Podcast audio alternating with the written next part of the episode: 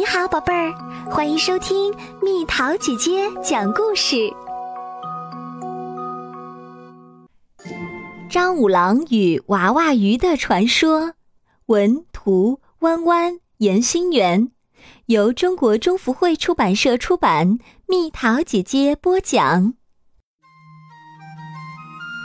张五郎有两个可爱的孩子，儿子叫大娃娃。女儿叫小娃娃，很少有人知道，张五郎是一个专门帮人驱邪的法师。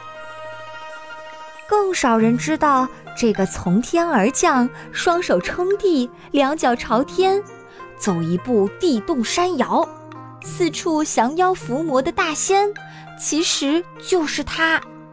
就连大娃娃和小娃娃也不知道。这天。张五郎在集市上遇到一只狐狸精，便做法收了它。等张五郎回到家，发现家门口有一位老人。这位老人已经等候多时了。他的儿子捞虾回来三天了，一直大笑不止，谁都治不好。他想请张五郎去做法。张五郎面露难色，但还是点头答应。瞎子精最喜欢捉弄人，你先走，我等会儿就来。送了客，转身回来，关上门，张五郎开始做法。他穿上大法衣，对着师傅的木雕像烧三炷香，念三遍咒语。米郎米郎，鱼恰虾凉；米郎米郎，鱼恰虾凉；米郎米郎，鱼恰虾凉。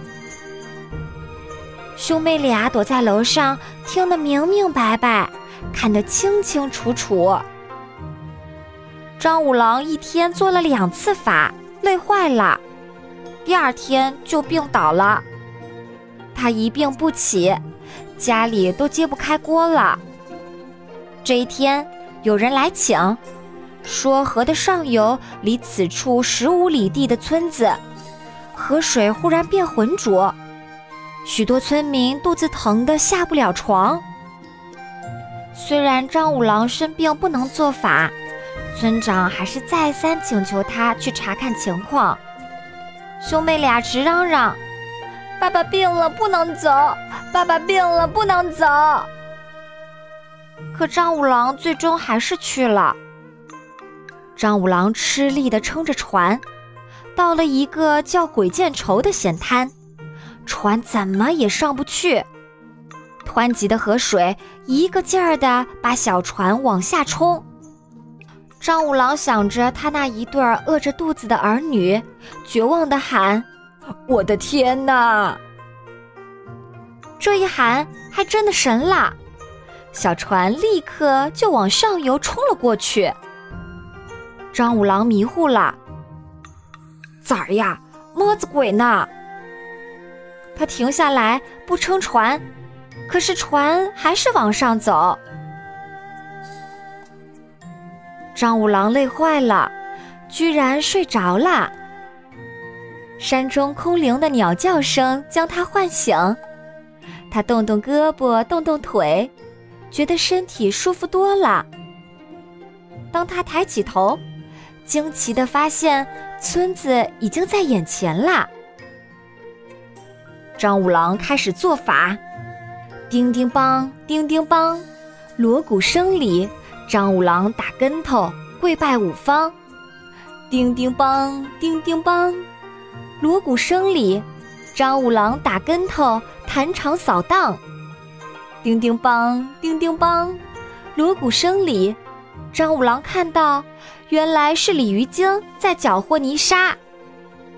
等到天一亮，张五郎就领着人们到河边放河灯，希望能与河里的生灵和解。在一大片河灯的亮光里，有人发现，河水里有两条怪鱼，肚皮朝上，鳃微微的动着。快要死了，张五郎定睛一看，看到了这一对怪鱼的原型，居然是他家的大娃娃和小娃娃。张五郎这才明白船为什么逆流而上了。孩子呀，难为你们了，爸爸谢谢你们。别急，爸爸一定把你们变回来。张五郎赶紧施法，他发功运气，念咒语。慌慌张张的，他念过了所有转世还胎的咒语，施过了所有回形转意的法术，通通无效。最后，他终于知道，仅凭他自己的法力，可爱的孩子再也变不回来了。他把孩子们抱回河边，翻身倒立，跟水里的孩子脸贴着脸。泪水流到了河里，河水顿时变得清澈了。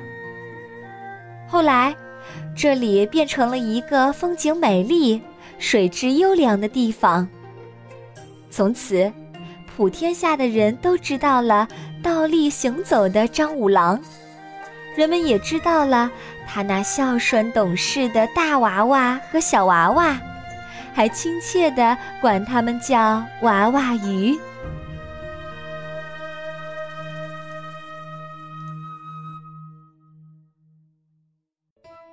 好了，宝贝儿，故事讲完啦。你可以在公众号搜索“蜜桃姐姐”，或者在微信里搜索“蜜桃五八五”，找到告诉我你想听的故事哦。